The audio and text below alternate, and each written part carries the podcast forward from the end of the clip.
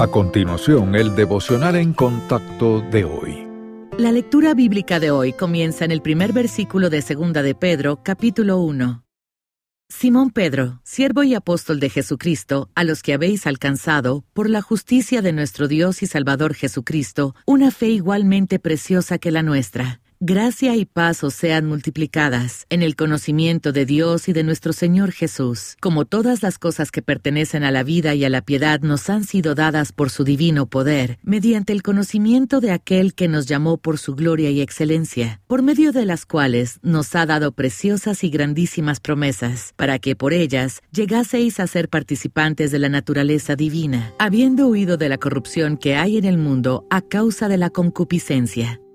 El cristianismo descansa sobre el fundamento de las promesas de Dios. Hay dos tipos de promesas, las incondicionales y las condicionales. El cumplimiento de una promesa incondicional depende solo de Dios. Un ejemplo es el pacto que nos hizo de no volver a destruir toda la tierra mediante un diluvio. Por otro lado, si una promesa es condicional, su cumplimiento depende de que se cumplan ciertos requisitos, la cual puede expresarse como una declaración de sí. Entonces, Santiago 1, versículo 5 al 7, por ejemplo, nos dice que si le pedimos sabiduría a Dios haciéndolo con fe sin dudar de Él, entonces Él nos la dará generosamente. Y en Mateo 6, versículos 32 y 33, el Señor Jesús promete que si buscamos